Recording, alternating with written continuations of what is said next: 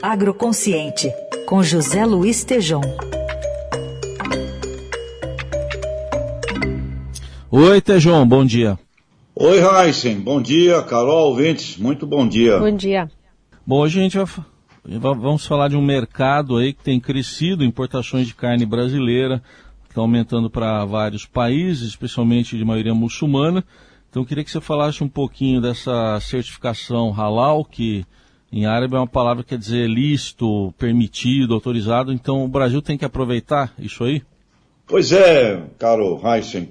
Eu conversei com o Ali Saif, que é diretor da certificadora halal no Brasil, e ele sempre nos relembra, além de mostrar o crescimento para esse mercado, né, que o Brasil, a gente sempre fala, temos que diversificar, Heisen diversificar clientes, mercados e diversificar produtos também. E na conversa com ele, ele sempre me relembra o tamanho de mercados que temos aí à disposição e a gente acaba eh, não vendendo, né? A gente é comprado, a gente não vende. E na conversa com o, com o Ali, ele me falou, olha, o, impressionante eh, como cresceu o, no primeiro quadrimestre, como nossas vendas para esse mercado uh, halal, né, como você bem colocou aí, é uma, é uma especialidade na forma de, de, de, de preparar, o, o, no caso a carne bovina, o Egito aumentou em 280% as importações, Heisen.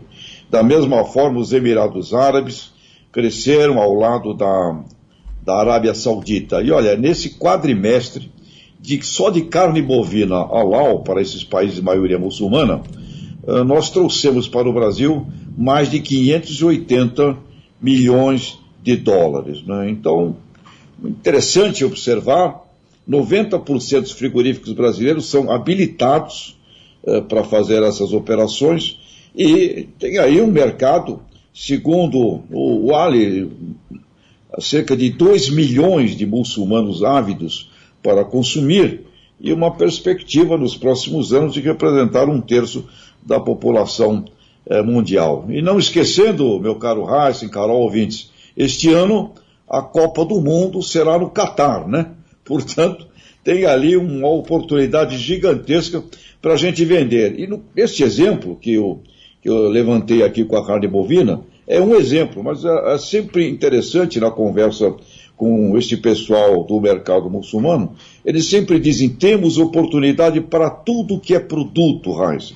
Para tudo, mercado além da carne, para todas as cadeias eh, produtivas. E aproveitando essa informação de mercados desejosos de comprar do Brasil, a gente lembra das posições recentes do ministro eh, Roberto Rodrigues, eh, agora recentemente ouvimos Ivan Verequim, pessoal dizendo, olha, temos que produzir mais. Portanto, produzir mais, Heisen, é, não precisa ter medo, não. Tem mercado brasileiro aí à disposição para a gente poder vender o que produz, viu, Heisen? Ô, Tejon, queria que você explicasse para o nosso ouvinte do que se trata, no final das contas, dessa certificação e se ela tende a encarecer a carne também, ainda que seja exportada. É, não, não encarece. Agora, provavelmente o Heisen pode me ajudar mais aí até na explicação desse, é, desse procedimento, mas são procedimentos na forma é, de alimentação do animal, na forma do abate, é, no caso da carne bovina, no caso do abate, é uma, uma, um fundamento é, dentro da cultura é, muçulmana, portanto faz parte disso, assim como na cultura judaica também existe é, outros outros, outros caminhos, né? o, o, o kosher. E... O interessante disso tudo é, é, é, mostrar, olha, tem oportunidade, tem mercado para muita coisa para o produto brasileiro. E é claro, você tem que adequá-lo àquilo que o consumidor deseja, né? Mas está aí. Carne bovina brasileira, a gente só fala da China, fala da China, legal, bendita China, maravilha, espetacular, mas olha, está aí uma informação importantíssima do crescimento da carne bovina brasileira para esse mercado, mercado muçulmano, Carol. Ó, oh, rapidinho então, é que eles fazem até uma oração, viu? Uma espécie de uma oração antes de, de começar lá o abate. E não pode ter sangue, né? Tem um, tem um corte lá que é feito no animal. É, enfim, eles alegam que é, não tem sofrimento, ou tem menos sofrimento. Mas sabe uma curiosidade? É que é, a gente fala muito em alimentação, mas, por exemplo, é, é, é, isso envolve até produtos de higiene, beleza. Por exemplo, glicerina. Se a glicerina vier do, de porco, eles não consomem. Então tem esses detalhes também bem curiosos, né, Tejão? É interessante, né, Racha? E o, e o Ali, ele sempre fala, olha, tem muita oportunidade de muitos produtos e tem este, este cerimonial, né? Que tem é. a ver aí com fundamentos da cultura uh, desse, desse povo. Mas, enfim, mercados maravilhosos, viu? Heisen, você é nota 100 hum. mesmo, viu?